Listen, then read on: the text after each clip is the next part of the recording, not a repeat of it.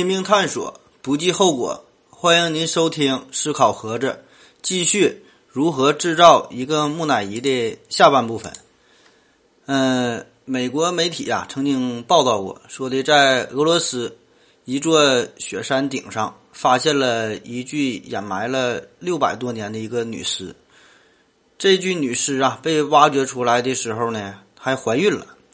据科学家验证啊，这个腹中的胎儿啊已经有七个月大了。经过科学家的努力，从这个女木乃伊的身体里呀取出了这个女婴，并且这个婴儿啊还活了七十二小时，创下了医学史上的一大奇迹。这个消息一经传出，就引起了无数的质疑。后来呢，经过大家这个证实啊，这确实是一个假新闻。这也算是木乃伊研究的一个小花絮了哈。下面我们进入主题，说说有代表性的历史上的十大木乃伊。他们呢是目前所发现的众多木乃伊中最为重要，也是最具有探索价值的十个或者说是十批木乃伊了。呃，这里呢不仅有埃及的木乃伊啊，还有别的地方的。他们有男有女，他们有牧羊人，也有水手，也有这个婴儿，有这个少年，也有成年人。呃，他们时间各异，都反映了特定时代的一个社会状况和自然状况。嗯，时间有限呐，不能把这十个都详细说。嗯，都是介绍一下，然后挑几个重要的详细讲一讲。呃，排名第一的叫做拉美西斯大帝。这个古埃及拉美西斯大帝这个木乃伊啊，是人类历史上最著名的个木乃伊了。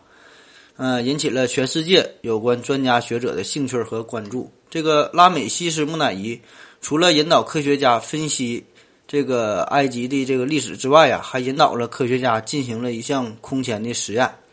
就是采用现代科学手段，嗯，来复制古老的埃及的木乃伊。这个拉美西斯的尸体啊，保存非常的完好，但是呢，埃及人呢没有记录下他们具体怎么制作这个木乃伊的过程。我们之前介绍的这个方法啊，毕竟是一种猜测，是一种推断。于是呢，科学家就想进行一项大胆而恐怖的实验，就是决定用古埃及人的方法呢，来亲自呢做一个木乃伊。这帮科学家呀也是闲的蛋疼。这个科学家呢就开始他们的工作了，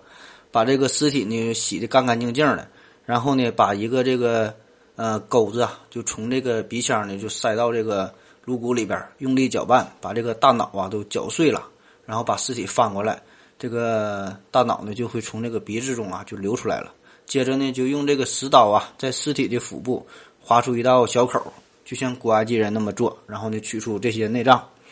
然后古埃及人这个防腐是用一种叫做呃钠醇的这个盐嘛覆盖在尸体上，让这尸体脱水，这这是一个很重要的一步嘛，就是让这尸体脱水，细菌就不再滋生了。嗯，科学家也是这么做的。经过这个三十五天之后，科学小组呢把尸体这从这个咸盐中啊就取出来了。他们制作的这木乃伊啊，你还别说，跟这个古埃及的木乃伊呢几乎就是一模一样。科学小组就说呀，人们在制作木乃伊的过程中就学会了很多东西，人们学会了怎么使用这个防腐的工艺呀，嗯，也了解了这个木乃伊的制作的一个全过程。科学家们应在研究啊，就是从这具现代的木乃伊中。嗯，与这个古代的这个拉美西斯木乃伊呢进行一下比较，就从中呢更清楚的了解了古埃及人保存尸体的一些方法。拉美西斯这个古埃及皇室的成员的木乃伊啊，对科学家的研究啊至关重要。由此呢，现代人可以了解古代埃及的人的这个健康状况，了解呢古埃及最富有的成员所吃的食物等等很多一些生活上的一些信息。拉美西斯大帝这位埃及最伟大的法老，由于他的木乃伊帮助了现代人解开古埃及人制作木乃伊之谜，因而他的这个木乃伊啊就成为了世界十大木乃伊排行榜的一个排在第一位。排在第二位的叫做奥兹冰人儿。这个奥兹冰人儿木乃伊呢，是一具有这个五千三百年历史的这个木乃伊了。他是在一个冰冷的史前世界被谋杀的。这具木乃伊呢所在的位置上啊，让人们推断这个冰人啊不是因为意外死在这里的，而是呢死于谋杀。所以，除了圣经中记载的这个该隐呐谋杀了亚伯这个案子以外，这个冰人奥兹啊，也许是最为古老的这个谋杀案的受害者了。他也是最早的我们确切能够找到受害者的这个案件了。嗯，这是在一九九一年，一群那德国的驴友在这个奥地利和这个意大利的边界阿尔卑斯山的冰川上发现了这具五千三百年历史的男性的遗体。发现的地点呢在奥兹山谷，所以呢人们称他叫做冰人奥兹。他呢大约是四十五岁，身体上呢还有挺多的纹身。研究发现呢，这个奥兹啊就属于青铜时代，就是公元前三千五百年到公元前一千年。这个冰人被发现时啊，已被阿尔卑斯山上的冰雪制作成了木乃伊。他的身体上的这个皮肤的毛孔依然是清晰可见，就连这个眼球啊都保存的非常的完好。嗯。经过测量，他的身高呢大约是一百五十九厘米，身上呢穿着是这个羊皮、鹿皮和树皮啊和草这些呃制成的这个衣服，戴着那个帽子，还有这个羊皮的护腿儿。他的身边呢还放置着一把铜制的斧头和一个装有十四支箭的这个箭袋儿。这个冰人呢被保存在意大利小城的这个木乃伊博物馆里边，那里边的科学家和这个 Discovery 频道合作，就完成了。这个介绍冰人木乃伊的一个纪录片有兴趣的呢可以搜索看一看哈。排名第三的是要沼泽木乃伊，这是北欧的一个木乃伊，长得呢是皱皱巴巴的，满头呢是红色的头发，看上去啊有点像恶魔。实际上呢，他们是献给众神的祭品，他们呢向现代人证明了活人祭品的传说呀，在人类社会中呢就曾经存在过。科学家用这个碳十四，呃，这种年代测量法啊，就表明，这个被称为伊蒂的女郎啊，这个木乃伊呢是死于两千年前，死的时候呢只有十六岁。他脖子上呢有一个这个绳索呀，就告诉大家他这个生命是怎样被结束的了。那么是什么防止了这个尸体变腐烂呢？研究发现，是因为这个沼泽之中啊，有一种能把人的尸体皮革化的物质，就防止了它的进一步的腐烂。这种物质是一种叫做，呃，泥炭藓的一种苔藓。这个尸体呀，埋藏于这个泥炭的沼泽之中。由于这个鞣酸呐和这个腐殖酸的脱钙和防腐作用，这个腐败就停止发展了，皮肤呢就柔化，然后呢肌肉啊和其他的这个组织蛋白啊逐渐的就溶解了。尸体的体积呢也就是高度的这个缩小啊，骨骼牙齿啊脱钙以后就变软，重量呢也就减轻。嗯，这种。保存的尸体啊，就称为叫做泥炭鞣尸。这个尸体的皮肤呢，就变得像这个皮革一样，尸体呢也就不会腐烂了，可以呢保留当时这种暴力的痕迹。二十世纪啊，人们在这个沼泽中，呃，一共发现了两千多具这个铁器时代留下的这个木乃伊。这些木乃伊呢，都有一个共同的特点，就是死亡的方式啊异常的悲惨。这些木乃伊的外表啊，已经被严重的呃损毁了，几乎呢都不成人形。科学家们呢，借用现代谋杀案这个调查的方法啊，就恢复了他们生前的容貌。他们选择了其中一具，呃，名字叫做赖德·弗朗茨的这个木乃伊。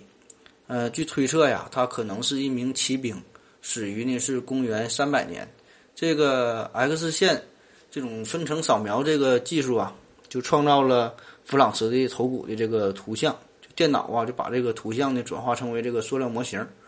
嗯，余下的工作呢，由这个刑侦艺术家叫尼维完成的。这个尼维呀，把雕刻家的这个创造力和工程师的精准性完美的结合。这个肌肉以及皮下的组织是决定一个人脸型的重要的因素嘛。终于，这个在这些科学家的努力之下呀，就这个近两千年前的古代的战士啊，就终于睁开了双眼，可以回望那个黑暗的年代了。干瘪的这个伊蒂女郎在。这个尼维的工作成果中啊，也是重新拥有了碧蓝的眼睛，嗯，人们也可以一睹一下她当年的美貌了。那么，至于这些人为什么会沉入在这个沼泽之中呢？目前，呃，大伙儿就是说分析这个原因嘛，为众人所知的唯一一份文字的证明是这个源于罗马的历史学家，叫做塔奇图斯。他呢是在世的时候，那个时间大约是公元五十五年到。呃，一百二十年，在他的这个著作中啊，叫做《日耳曼民族》这本书中就说，这个日耳曼人呐，会将他们社会中这个一些败类，就是沉到这个沼泽之中，就像一些逃兵啊，或者是这个伤风败俗之类的人呐。但是这个是否真实啊？这个可靠性呢？还是嗯，留给了大家呢进一步的这个考察。因为这个古代北欧人把这个沼泽呀，通常是视为一个非常呃神圣、这个圣洁、神秘的地方，不大可能呢把这些逃兵啊、伤风败俗人扔到这儿。嗯，反而呢是有可能是把这些祭品呐存在这个呃沼泽之中。这些沉默的北欧祖先呐，无论现代人怎样叩问，他们都是嗯不会再说话了。在没有任何文献资料的情况下呀，专家们只能是一步一步的摸索啊，他们到底是这个祭坛上的贡品呢，还是被谋杀之后沉入沼泽的呢？这些事情啊，就留给科学家们继续探索吧。排在第四名的叫做新克罗人，也叫做秦克罗人。这个秦克罗人呢，是生活在公元前。嗯，五千年，他们制造的这个木乃伊啊，也是世界上最为古老的这个人造木乃伊了。嗯，他们是居住在智利海岸附近，然后呢，死去的时候，死去之后啊，这个族人呢就要把这尸体呢制成木乃伊。这个秦克罗人呢会取出死者的内脏，然后呢肢解尸体，并呢去除大部分的肌肉。随后啊，他们用这个植物纤维填充尸体，并把这个尸体的表面呢。裹上厚厚的黑泥，因为这些木乃伊嘛，嗯，所以就也叫做这个黑色木乃伊。经过整整的这个三千年的演变吧，这个秦克伦人的木乃伊制作技术啊越来越成熟，他们甚至还在木乃伊的脸上啊可以绘制出各种这个精美的图案。嗯，到最后他们开始用这个红色的这个泥土啊包裹这个尸体。在这之后约三千年，当地人呢就简化了制作的过程。嗯，开始只用红色的泥土这个包裹尸体了，就是不用那么复杂的手段了。嗯，再介绍一个排在第五的这个叫富兰克林。嗯，这是三个英国水手冰冻的这个木乃伊，这呢让人们弄清了发生在海上的一次悲惨事件的一个秘密哈，帮助了人们解开了历史上最大的一个航海之谜，这个堪比泰坦尼克号了。就是说，为什么这支配备了最先进设备的船只，拥有最先进的技术，由一百二十九个人组成的富兰克林远征号，嗯，一去不复返呢？话说呀，这是在一八四五年，在大英帝国最为鼎盛的时期，嗯，英国政府呢，就是委任探险家约翰·富兰克林作为队长进行一次探险。探险的目标啊，就是想这个找到。穿越北极圈然后呢，找到通往东方的一条捷径。当时这样的探险呐，足以和人类这个登月的壮举相媲美了哈。此前呢，曾经有过五十七次寻找这个通道的行动，但是呢，最终都是以失败告终。所以啊，这次英国政府就让这个富兰克林带队进行一次全新的尝试，命令他呢是只许成功，不许失败。这个远征队的装备啊，非常的先进呐，他们堪称是当时的这个高科技了。比如这个甲板下面呢，还有这个热水的管道，可以呢保持船上的温度。他们也佩戴了这个充足的食物啊、水分。这个罐头在当时呢可是新鲜的这个玩意了啊！这条这个船呐，一共携带了八千多听的罐头，就是足够这个一百二十九个船员吃上五年都吃不了。尽管他们出发前准备的非常充分，但是呢还是没能回来。在接下来的十年里。有许多的营救的小组啊，都试图寻找寻找这支远征队。嗯，终于有人在一座这个荒芜寒冷的一个小岛上发现了一艘救生艇。显然呢，这给人们的感觉就是这个，嗯，水手们遇到了危险了呗，弃船逃生了，使用了这个救生艇漂流到了这个荒岛上。但是这个救生艇里的这个东西啊，非常令人的费解，因为这个救生艇上吧。有这个窗帘杆，还有这个香皂，还有这个书。正常人在逃命时啊，是不会想着要带上这些东西的。你这些个就有点让人这个百思不得其解了哈。这个一百四十年来啊，这个这个谜案呢，一直就是悬而未决。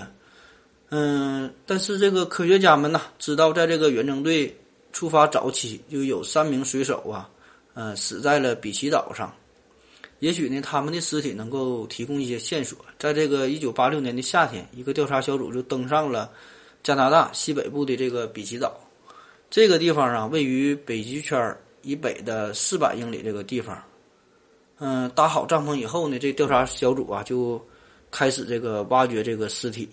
这个尸体啊是解开富兰克林远征队之谜的最后一线希望了。经过二十多个小时的努力，他们呢挖开了这个石灰石泥板岩，就是终于找到了这个棺材。这个比奇岛上的尸体呀，已经变成了木乃伊。他们呢被这个冰雪保存的十分的完好。他们就是被埋葬后就冻结了嘛，因此这个细菌呢，呃，没能侵入他们的身体组织。人们就用几桶这个热水呀，就给这个木乃伊就给解冻了。八个小时后，这两具保存完好的尸体就呈现在人们面前。同样的，科学家呢，就是给他拍 X 光啊，采集了一些组织啊、啊骨头啊、头发一些样本。然后验尸工作进行的很顺利，也很平常，但是呢，没有什么令人兴奋的这新的发现。但是人们经过测定啊，发现这两个船员的身体内这个铅的含量是普通人的五倍。调查人员呢，把这个作为一个解密的线索。这个科学家们就分析呗，说这个遇难的水手很可能是死于铅中毒。但是问题是，这两个人就怎么会发生中毒呢？这个附近呢，仍然堆放着远征队留下来的垃圾。这调查人员呢，终于在这个垃圾堆中找出了答案，就是因为水手们携带的这个罐头啊，是用铅作为焊接的。他们在远征的过程中吃了这些罐头，最终导致了体内的铅的这个积蓄，就是重金属中中毒嘛。这个铅中毒，然后呢，这个就导致了他们这个。心智啊被破坏了，产生这种头痛啊、恶心啊、呕吐啊、高热呀、烦躁、抽搐、嗜睡等等，甚至呢会出现类似于这种癫痫发作的状态。因此，这个船员们在试图走到安全地方的时候，竟竟然呢会在这个救生艇上啊装了一些没有用的这些奢侈品。由于铅中毒，队长啊以及这些船员就判断这种判断能力就会急剧的下降啊，因而呢也无法进行清晰的思考。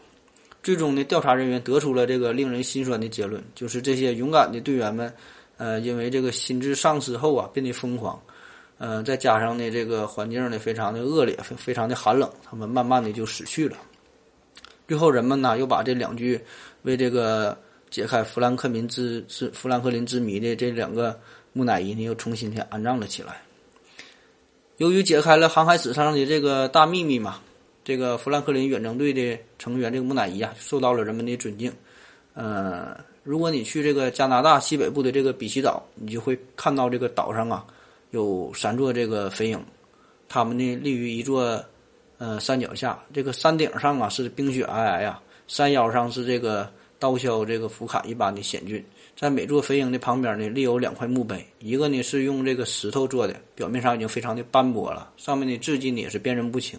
另外一块呢是这个用钢做成的，上面的这刻的字儿啊十分的清晰。此外呢还有一块这个大大的钢碑，呃上面镌刻着长篇的这个碑文呐。这个石石碑呀是一百多年前所立的，这个钢碑呢则是这个加拿大政府在十多年前所立的。石碑和钢碑上的所有的字儿都是记载了一百五十年前的那场灾难。排在第六名的是。呃，新疆的木乃伊，这是咱们国家的哈。新疆木乃伊呢，出土于我国西部的塔克拉玛干沙漠，呃，是属于游牧民族的木乃伊。他们改写了东西方文明交流起始的时间。嗯，由于中国这个多学科专家组成这个成员呐组成的这个科考队啊，这是在二零零一年的二月，在这个新疆进行考察嘛，就在新疆这个罗布泊的西侧的沙漠。一个山丘上，就是发现了大量的天然的木乃伊，总数啊有一百多具。呃，有一个看上去有这个六七岁的这个男孩木乃伊啊，就是难非常难以置信，就是还保留着清晰的这个眼睫毛，呃，柔软的黑褐色的这个头发。这个棺木中的木乃伊仅仅用这个牛皮包裹，没有采取防腐的手段。嗯，这与在这个埃及发现的木乃伊呢有着很大的这个区别。因为这个罗布泊这个沙漠呀，降水每年呢是不足十三毫米，非常的少，但是呢蒸发量呢却是高达四千毫米，所以这种极度的呃干燥的情况啊，使得尸体呢就迅速脱水，就不会腐烂嘛，形成了天然完整的木乃伊。排在第七名的是印加儿童这个木乃伊，这个印加儿童木乃伊啊是一个沉睡的孩子。嗯，他们呢是古人为了安抚神明而献上的这个牺牲品。这个美国的人类学家托马森·毕森这个博士啊，就这样描述这些孩子的尸首，就是说他们的头部啊被敲打致伤，有的呢是被切开了喉咙而死，呃，有的则是被活埋了。这是那个年代献祭的几种方式。这个五个世纪以前呢，在印加有无数的儿童呢，就把生命献给了他们敬畏的神明。这个古印加儿童啊，在献祭神灵之前，都会进行一段时间这个营养的补给。就是让他们在这个祭祀前呐，就是得吃的这个白胖白胖的。这个埃及的古学者叫做鲍勃博士，他就说这个史料记载啊，这些孩子呢必须是呃非常完美的，不能有任何的瑕疵，长得得好看，还得呢是还得是胖乎的，非常可爱。所以啊，你看嘛，这帮孩子都很漂亮啊。这些孩子就被这个印加的祭司啊就给埋葬了，嗯，就一直这个安睡在这个安第斯的这个山巅呐。直到二十世纪末，考古学家的脚步啊打扰了他们的美梦。嗯，也有考古学家推测说，这些孩子死的时候啊很平静，很可能呢就是技师啊先给他们，呃，为了玉米的啤酒，再吃点这个可可叶，就是让他们昏睡以后啊，再把他们给活埋。然后这些孩子呢就被埋在山顶上了。当他们就是沉沉的就睡着了嘛，一觉醒来，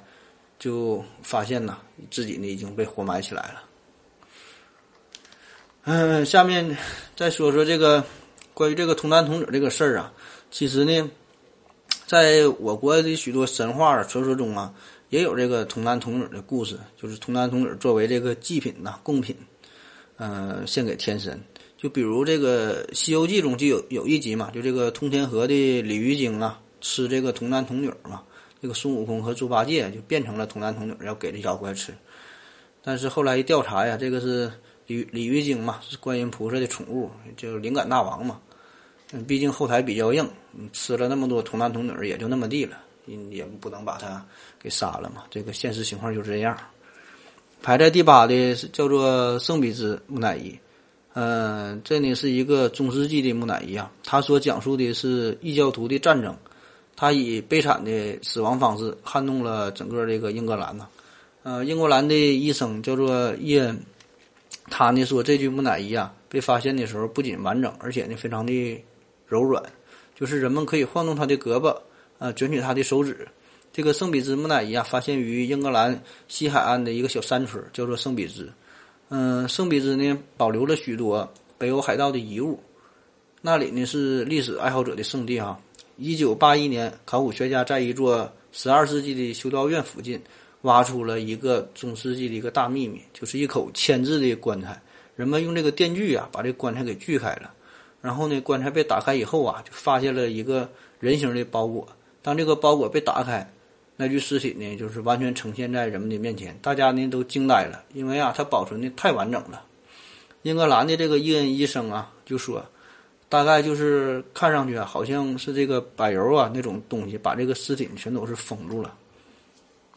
这个尸体啊，是用这个亚麻布紧紧的，呃，包裹着，并且呢，被一种这个粘稠的棕色的物质啊所密封着。这种物质从外观上看呢，就类似于我们现在的这个柏油这种，呃，物质。后来呢，经这个化学分析啊，知道了这种物质呢是叫蜂蜡。这个埃及人在，呃，公元前一千年左右，也是开制作木乃伊的时候啊，也是用的这个东西，就相信这种蜜蜂啊，有一种这个。呃，神奇的力量能够保护和延长生命。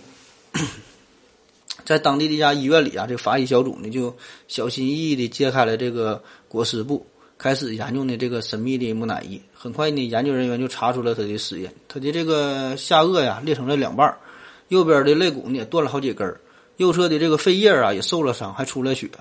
死的时候啊，这些血呢还没有凝固。在中世纪，通常呢，只有从马背上这个摔下来，或者是或者是参加战斗的人才会留下这样的伤痕。这个判断呢，就缩小了这个木乃伊的身份的这个范围。调查人员根据一些资料就推测呀，他可能是当地的一个贵族，然后呢，曾和这个日耳曼骑士啊并肩作战，呃，并在这个一三六八年的这个呃战争中啊就死于波兰。这个。呃，兰开斯特大学的研究员叫约翰博士啊，就说他也许是死在国外，但是呢，身体嘛必须运回这个英格兰安葬，就是落叶归根嘛。为了便于运送，人们在这个尸体上呢就封上了一层蜂蜡和这个铅。研究者认为呢，这些措施啊，只是为了把这个尸体呢保存一段时间，好呢运回国家进行安葬。但是呢，无意中呢却制成了这个木乃伊。嗯，在一周的研究之后，这个木乃伊啊又重新被下葬了。这个圣彼之木乃伊的贡献呢，就在于使得这个科学家呀有机会研究七百多年前这个十字军的骑士。因此呢，这个圣彼得木乃伊啊也是名留青史了。排在第九的叫做瓦里木。嗯，木乃伊，这呢是二零零八年一具头戴面具的这个女性木乃伊啊，在这个秘鲁的首都利马，呃，一个博物馆展出。这是二零零八年八月二十六日，这个考古学家呀，在利马市中心一个这个古墓里发现的距今一千三百多年的木乃伊。嗯，这里呢是该地区首次发现这个保存完好的，呃，一个。墓葬的遗址，除了三具成人的木乃伊呢，同时还出土了还有一具这个陪葬儿童的一个遗骸和两个保存完好的面罩和多种这个织物。其中呢，一具女性的木乃伊呢，头戴这个面罩，面罩上呢会有一双大的突出的这个蓝色的眼睛，因此呢，这个木乃伊啊，呃，也叫做这个面具女士。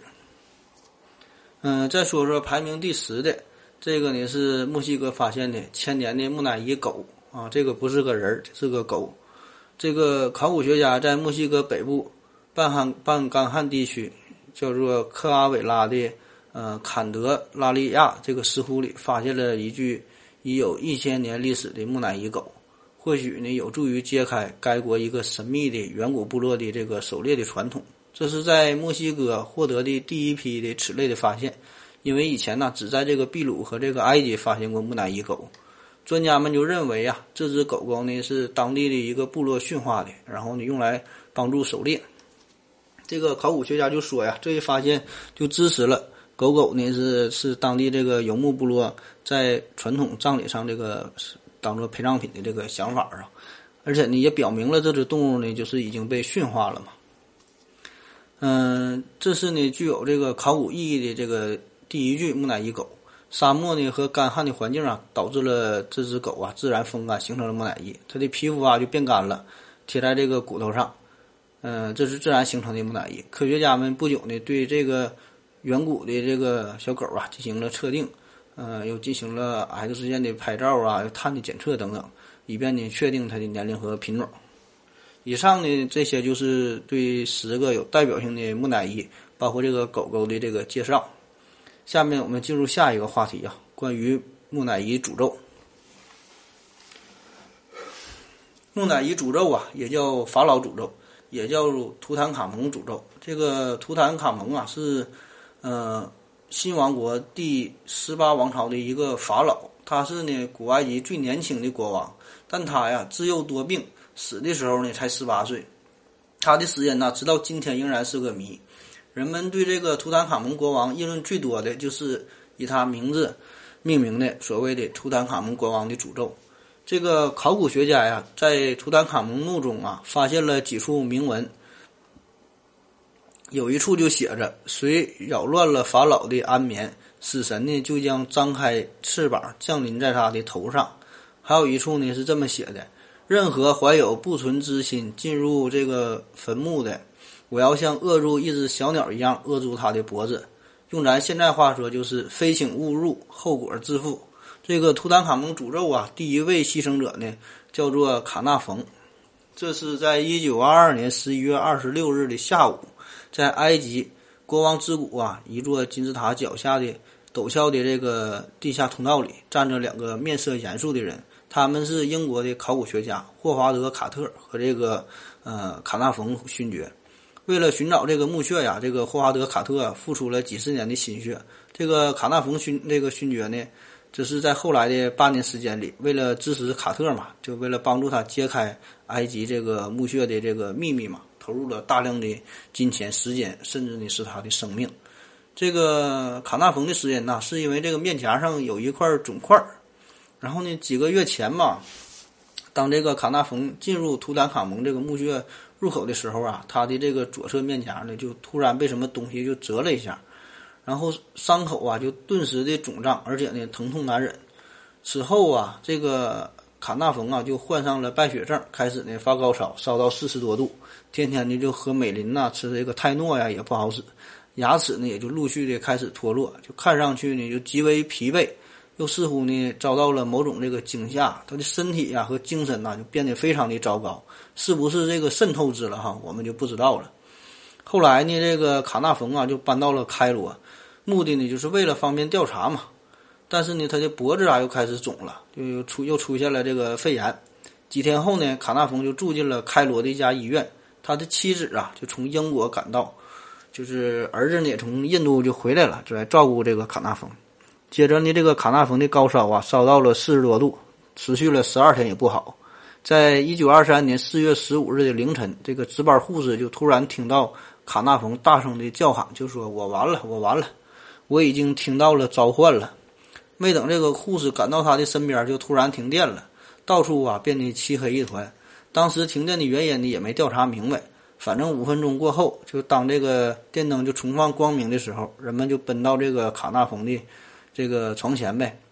只见他呢极度惊恐的瞪大眼睛，半张着嘴，然后就已经断气儿了。这个卡纳冯啊，在临死之前呢，还一直嘟囔着这个图塔卡蒙，图坦卡蒙，我很难受。这个卡纳冯这个公爵呀，在弥留之际啊，就像梦呓一般呐，不断的呼喊着这个法老的名字啊，死去这个这个状态呀，异常的痛苦。周围的人们就恐惧的说呀，这一定是这个法老的报应啊。另据报道说，这个卡纳冯在英国的宠物狗呢也嚎叫着死去。奇怪的是，后来用这个 X 光射线就检查这个图坦卡蒙的木乃伊的时候，就人们发现呢，他的左脸的这个脸颊上有一个伤痕，这个形状、大小、部位啊，和这个卡纳冯左脸颊这个肿块啊，那是一模一样。这样呢，就又增添了一层非常神秘的色彩。类似的故事啊还有很多。这个埃及的探险家们呢，总会是莫名其妙的死去，死亡的原因呢都很离奇，都很古怪，科学家们呢也是无法解释。然后呢，人们就不禁不禁要问了：这些人到底是怎么死的呢？怎么回事呢？难道真的有这个法老的诅咒吗？是不是我们就是打扰了这个法老的安宁啊？这个超自然说呀，当然是有它的市场哈，但是咱们这是一个科学栏目嘛，打死也不能相信这些牛鬼蛇神呐。科学家们当然也不会相信什么超自然能力的存在，嗯，所以最近的这个科学研究发现呢，这个图坦卡蒙这个这个诅咒啊，可能是一种这个有毒的真菌的结果。就是最近几年嘛，一个关于这木乃伊诅咒的科学论断，有可能的为这个卡纳冯勋爵的知识啊找到科学的依据。研究人员发现呢，在这个启程之前，就是到达埃及之前。卡纳冯勋爵呢，已经是患上了一种慢性的疾病。这种疾病啊，就是破坏了他的免疫系统。美国宾夕法尼亚大学的博物馆这个埃及呃古物学家叫做韦格纳，他就说：“他说这个一提到这个埃及古墓啊，你就会不仅想到这个下葬时的史诗，还会呢想到这个。”殉葬用的一些食品，包括这个肉啊、蔬菜呀、水果啊等等，这些食品呢，自然的就会招来昆虫啊、细菌呐、真菌等等，在这里呢滋生。他们是在三千年前就放在这个墓穴之中，所以你想想，这都三千年了，它能能不变质吗？科学家呢最近在这个实验室啊，呃，进行了研究，就发现一些木乃伊的这个身体上啊，的确呢会存在着这个真菌。其中啊，至少包括两种具有潜在危险的真菌，就是这个黑曲霉和黄曲霉，它们都是强致癌物质，而且呢性质呢特别的稳定。这些真菌呢就能够引起人们这个呃充血呀、这个肺出血啊等等各种反应。这些真菌呢，尤其会对这个免疫系统特别虚弱的人呢造成伤害。就是说的，不仅呢我得让你死，而且呢还会你让你死的呀非常的难堪。科学家呢还在封闭的室温内啊发现了这个氨气呀。甲醛呐、硫化氢啊等等这些气体，一旦这些有毒的气体达到这个极强的浓度的时候，它们呢就可能，呃，伤害人们的眼睛啊、鼻子啊这些黏膜，出现的就类似于肺炎的症状。情况严重的时候呢，还能置人于死地。更令这个研究人员惊讶的是，就是许多被打开的这个陵墓之中啊，还有这个寄居的蝙蝠。后来就发现呢，这些古墓都是年久失修嘛，就出现了不少的裂缝。这样的，这个蝙蝠呢就把这墓穴呢当成了自己的家。这个蝙蝠的粪粪便之中呢，呃，就含有大量的真菌，这种真菌呢，自然就会引起呃人们的这个呼吸道啊等一些这些疾病。就是咱们北方嘛，在北方的农村呢，就是秋天就会挖这个菜窖啊，就是存藏这个储藏一些这个白菜呀、萝卜呀、土豆啊等等一些蔬菜都有这个习惯，然后冬天呢再拿出来然后再吃。所以呢，每年呢都会出现一些农户在这个下这个菜窖的过程中，就拿着取菜的时候，就在菜窖里就是昏迷了，甚至说的死亡的现象。这个原因呢，就是因为这个二氧化碳这个气体作怪嘛，就是菜窖中的二氧化碳的含量增加，一般增加到百分之四的时候，人们呢就会出现呃头痛啊、耳鸣啊、心悸呀，然后血压升高等等的这些，甚至说的出现这个幻觉。如果这个二氧化碳呢达到百分之十，那么呢人们就会呢出现意识丧失，甚至是呼吸停止，导致死亡。当这个空气中二氧化碳超过百分之二十的时候，那么几秒钟之内就会让这个呃大脑中枢啊就麻痹，导致了死亡。所以啊，你看个冬季进入这个菜窖之前呢，一般呢都得是先通通风，换换气儿。下去的时候呢，还得是提个灯笼或者是拿个蜡烛。当发现这个灯光变暗或者是熄灭的时候，那就得立即离开了，就是就是说这个叫做人点灯鬼吹灯嘛，也是这个道理，就是因为这个空气中的氧含量不足导致的嘛，嗯，所以呢也得提醒各位啊，就是冬季进菜窖那个取这个菜的时候呢，一定得注意安全呐，那个别中毒了。嗯，近几年呐，全社会的真菌感染的人数啊，就是急剧的增加。医院中这个真菌感染的人数从百分之二增加到了百分之三点八，其中百分之八十是这个念珠菌的感染。这个真菌呐，其实非常的常见。就我们吃的这个蘑菇啊，都是真菌；我们得的这个脚气呢，也是真菌。而之所以现在医院中真菌感染越来越多，那就是因为我们现在这个抗生素的滥用嘛。这在之前那个。呃，有一期节目也是讲过专专门讲这个抗生素的。这个人体体内有菌群失调了，本来呢体内应该正常存在这些细菌呢被干掉了，这样呢就给真菌的生长提供了机会，导致了真菌的出现。因为咱们正常存在的一些细菌呐，可以抵制真菌的生长，而呢这个抗生素呢大规模的滥用乱用，杀死了正常存在的细菌，真菌没有天敌了，你就泛滥了。同时啊，由于这个医学科学的发展。导致了临床器官这个移植的患者、肿瘤化疗的患者以及艾滋病的患者等等这些免疫抑制的人群的数量呢不断的增加。就本来这些人原来呢就是只能死路一条，现在呢就是苟延残喘的活着，所以呢就给这个真菌呢又提供了这个机会。今天这个致命的真菌呐已经遍布了世界的各个的角落了，威胁着人类的健康。嗯，你就想嘛，我们平时穿一个厚的鞋或者是靴子，这个脚丫子在里边捂了一天，那得是什么感觉啊？自然的，这个就支撑了这真菌的生长嘛。那么这个木乃伊呢，也是啊，捂了这么多年了，好几千年了，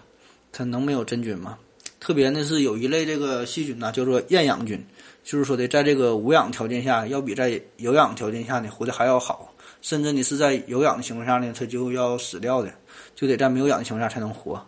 就是有一些对这个氧啊极端敏感的厌氧菌，这类细菌呢对厌氧条件要求特别特别高，在空气中暴露十分钟可能就死亡了，所以临床上也很难将它们分离出来。就再比如这个有一种这个叫破伤风嘛，就是这个破伤风，嗯，这种菌呢就是在皮肤啊或者是黏膜伤口处侵入了人体，在这个缺氧的环境下呢就能生长繁殖，所以一些小而且很深的这个伤口。嗯，在伤口的深处，就是营造了一个很好的厌氧的环境，就给这个破伤风的菌呢，就是提供了一个很好的条件。所以呢，就得特别注意一下这种这个伤口了。在二零一一年十二月一日，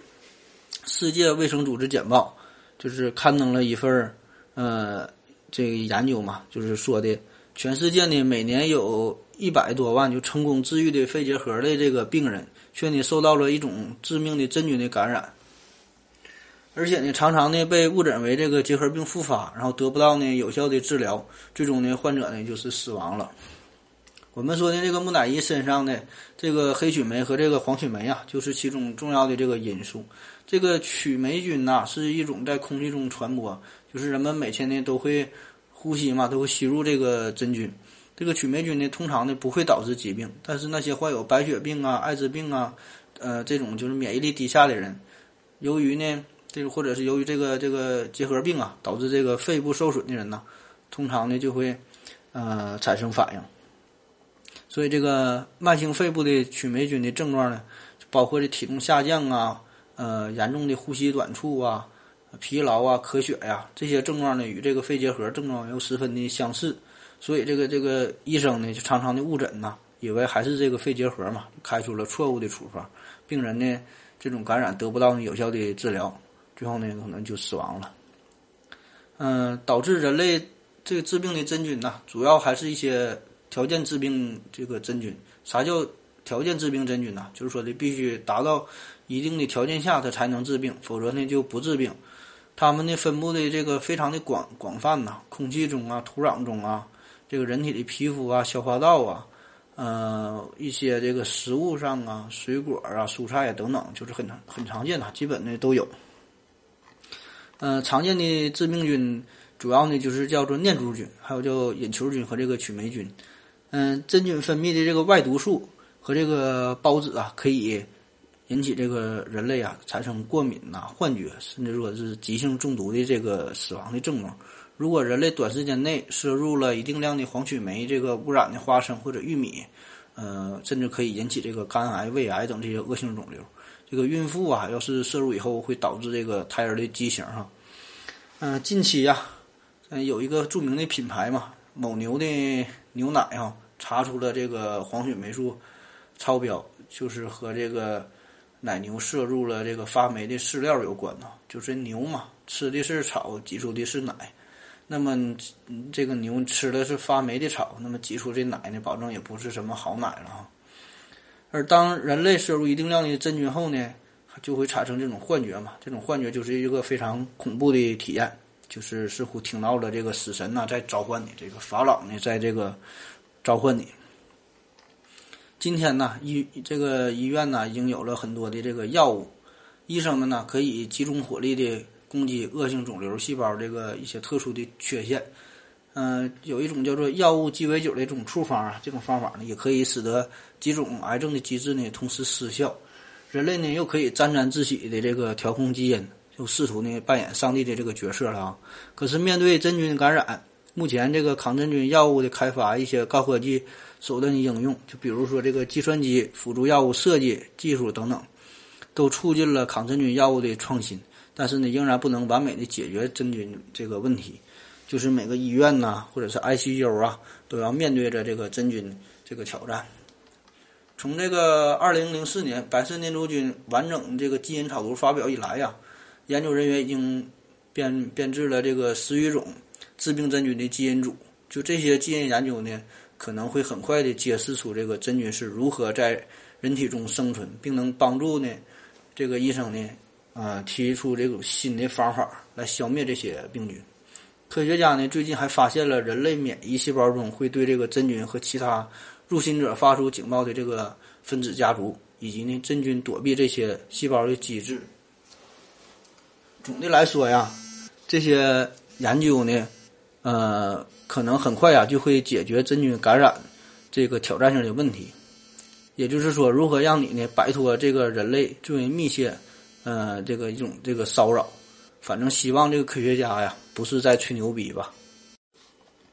我呀就写过一个这个短篇的悬疑小说，题目呢叫做《致命的呃六零二零六》，讲的就是一个发生在医院里的事儿。就是说，在这个医院的呼吸科这住院部啊，这里边呢有一张神奇的床位，是六零二零六床。只要是住在这个床位上的患者。这个治疗的病程呢都很长，往往呢都是越治越重，其中很多人呢还会莫名其妙的死去，而且死法啊都很相似，表情呢很痛苦。医院呢本来是相信科学的地方，但最后啊这科主任呢也是没有办法，不得不就把这个床位就给空出来了，不收患者了。然后呢有一天，主任的父亲就因为这个肺炎嘛来扎点滴流，当时没有床位，就临时在这个六零二零六啊就躺了一会儿。结果呢？一周之后呢，他就发热寒战，然后呢，莫名的恐怖的死去了。怎么样？听着这个情节还不错吧？然后呢，最后就调查原因呗。就发现呢，这张床位上就曾经残留过一个患者的新型的一种细菌。这个细菌呢，渗透到了他的这个住的这个枕头之中。虽然会定期的更换这个床单啊、被罩啊，但是呢，不会更换这个枕头瓤子啊，就里边的那个那个东西没换，所以啊，就一直残留在这里。这种细菌呢，就是可以抵抗我们常见的许多的抗生素，什么头孢啊，呃，什么安曲南呐、喹诺酮啊，甚至什么万古霉素啊，什么这类的都不好使。就是所谓的这种超级耐药菌，然后你就夺去了无数的生命。呃，下面呢，我们说说这期节目就最后一个话题了，就是关于木乃伊研究到底有什么意义。第一个显而易见的作用就是我们可以用它拍电影啊。当然呢，这个只是一个表面的现象。对于木乃伊的研究，嗯，还可以让我们了解古代的医学啊，包括解剖啊、防腐剂啊等等，还有这个物理学啊、化学等方面。同时呢，也能让我们了解古代人的呃饮食啊、生活的等等这些方式。嗯，古埃及医学呢，也是同时代中最为先进的这个医学体系之一了哈。这里边呢，包括非侵入性的外科手术啊、骨折的处理啊，以及药典啊等等。古埃及医学影响到后来的古希腊的医学、波斯的医学等很多的地方。具体说来啊，第一个就是这个解剖学嘛，就包括人体构造啊、血液循环呐和大脑结构等等。因为在制作木乃伊过程中。人们要抛开尸体，这样呢，就最早的接触了人体的结构，从一个非常真实朴素的层面啊，认识到了自己到底呢是长啥样的，知道了这个心肝脾肺肾呐这些都长在什么地方。虽然呢还不能确切的知道各自的功能，但呢也算是一个进步了。同时呢，也对血液的这个循环啊有了初步的认识。虽然呢这个木乃伊的制作呀，这里边呢夹杂着许多这个呃迷信呐这个神秘的东西。但就木乃伊的制作本身来说，它呢还是反映了古埃及医学水平所达到的一个成就。在制作木乃伊的过程中，古埃及人呢积累了不少的解剖学的知识，呃，初步呢了解到了人体的血液循环呐、心脏的功能这些关系，以及呢这个大脑啊对人体的作用等等。今天我们能看到这个叫做埃德温·史密斯这个纸这个纸草，是这个古埃及最为重要的一个医学文献了。这个医学著作是十九世纪六十年代一个名叫艾德温·史密斯的人发现的，大约呢是公元前一千六百年这个一个手抄本，呃，其中呢最古老的这个部分呢可以上溯到这个中王国的时期。这个纸草的上半部分呢详细的记述了，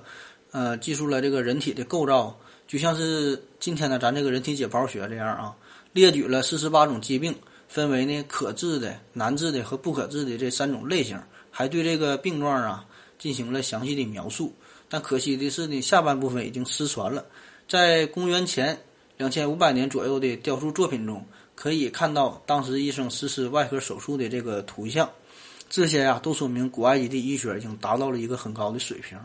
关于这个外科手术啊，这也是得益于木乃伊的制作嘛，这也是人类。最早的这个解剖的尝试，到目前为止啊，就是学习医学的这个大学课程中，还有这个局部解剖啊、系统解剖这两门基础的这个解剖课。而这个木乃伊的制作过程嘛，一方面就促进了外科手术的发展，就提供了这个外科器械的应用嘛，呃，包括什么柳叶刀啊、止血钳等等这些目前西医手术中应要用到的器械。而且呢，西方人呢严谨的态度，把这些解剖制作的工艺啊都是记录在案。这些资料就代代相传，也成为了医学界的圣经。医生们呢可以参考这些原始真实的记录，就提高了自己手术的技法，这才是最真实、最为实用的。再有就是关于这个防腐学、化学这些研究，因为在这个木乃伊制作的过程中嘛，就是一个与这个腐烂这个战斗的过程。当时呢，人们用的是这个叫泡碱嘛，树脂、呃动物、植物类的混合油，这是人们最早对这个防腐的。呃，探寻了，虽然呢还不能确切知道其中的道理，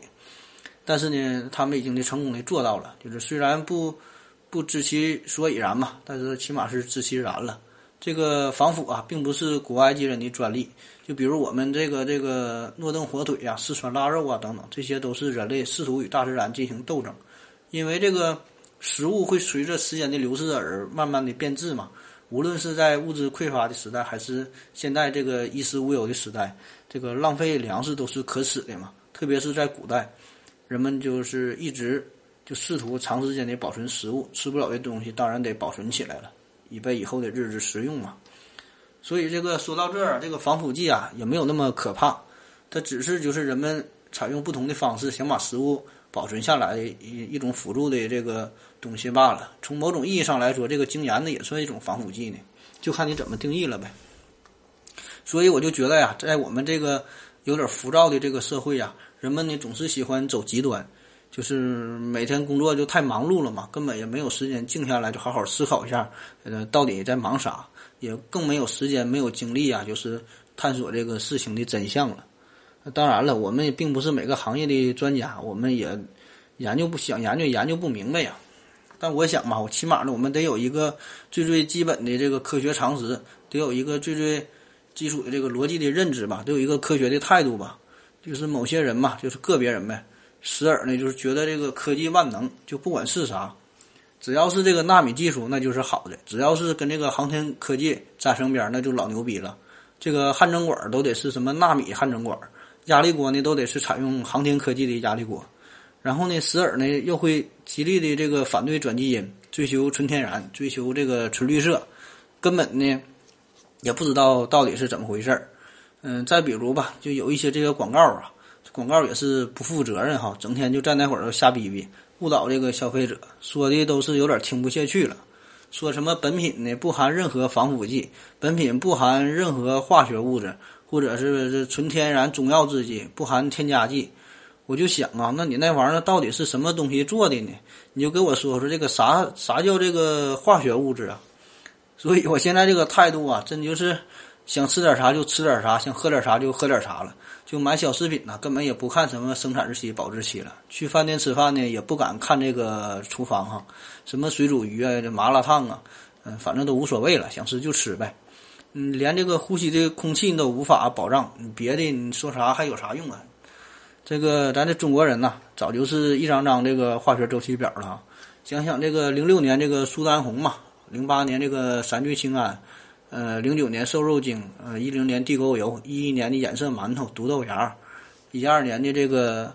呃皮鞋胶囊、人造的猪耳朵、农残茶，这个甲醛白菜。现在呀，真要是三天你不吃点这个香精玉米，不吃点寄生虫的毛蛋、亚硝酸盐的烤串、硫酸鸭血的臭豆腐、这敌敌畏熏的油条、过期的火腿肠做的这个煎饼果子、甲醛泡的海鲜、血肉薄的包子，还真就有点不舒服呢。我就觉得啊，自己就是有点这个生不逢时。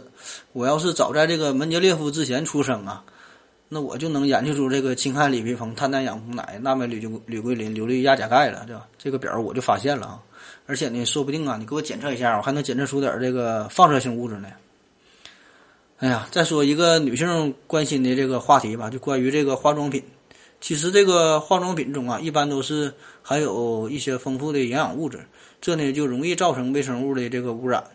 这个添加防腐剂啊，就是预防化生化妆品中这微生物的污染的一个重要的手段。但是防腐剂呢，在预防微生物的污染同时呢，也是化妆品中危一个危险的因素嘛。比如可以引起这个化妆品性的这个皮肤炎呐，这个过敏呐等等。而且化妆品本身成分呢就比较复杂嘛，主要有这个油性材料啊，呃，粉质原料啊。水溶性的聚合物啊等等，其中呢就干扰了防腐剂的作用效果。因此呢，这个防腐剂的选择呢是化妆品研制的一个重要的环节，就是既要达到防腐的效果，又要呢尽可能的减少这个防腐剂的用量。你看，就是我们每天那我们的生活嘛，其实都离不开防腐剂，所以呢，这个也根本就没有那么吓人。这个又有点扯远了哈。再说说通过木乃伊的研究，呃，对现代医学的现代医学科学的发展一个促进吧。这个检测木乃伊是这个应用许多现代这种科学的这个手法啊，包括这个放射线呐，就利用 X 线呐、CT 啊进行成像，还有这个切片组织学啊、呃分子检测学呀、无损害检测法啊、三维成像啊等等这些这些名词啊，说起来有点似懂非懂，但是呢，大概呢还是能够理解吧。嗯，再说说这个有一个就是关于这个木乃伊 DNA 测序的这个过程。嗯，也大概介绍一下，就是一般呢，先得，呃，这个取这个干尸的这个肌肉嘛，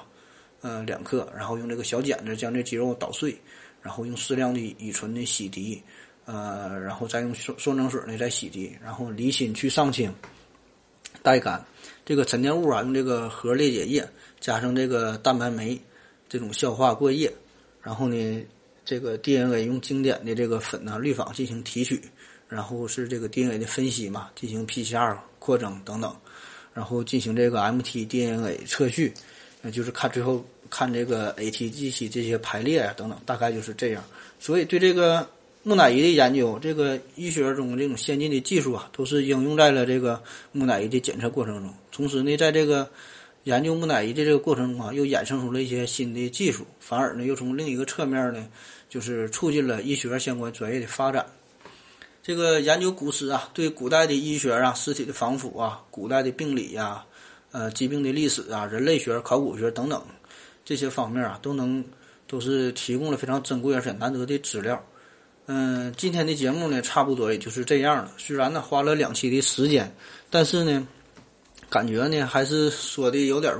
不太透啊。就是说的，因为毕竟这个木乃伊这个话题呀，涉及的内容太广了，其中呢还有许多这种神秘的事情，呃，以我们现在的科学手段这种手法呢，还是解释不了的。但我想呢，这呢也是好事儿。这种未知啊和神秘呢，正是我们嗯前进的一个动力啊。好了，感谢您的收听吧，以上就是今天的这个全部内容，如果您喜欢科学，喜欢探索，就请您继续支持思考盒子，最后还是送给大家一个小曲儿，一起听歌吧，谢谢大家，再见。拜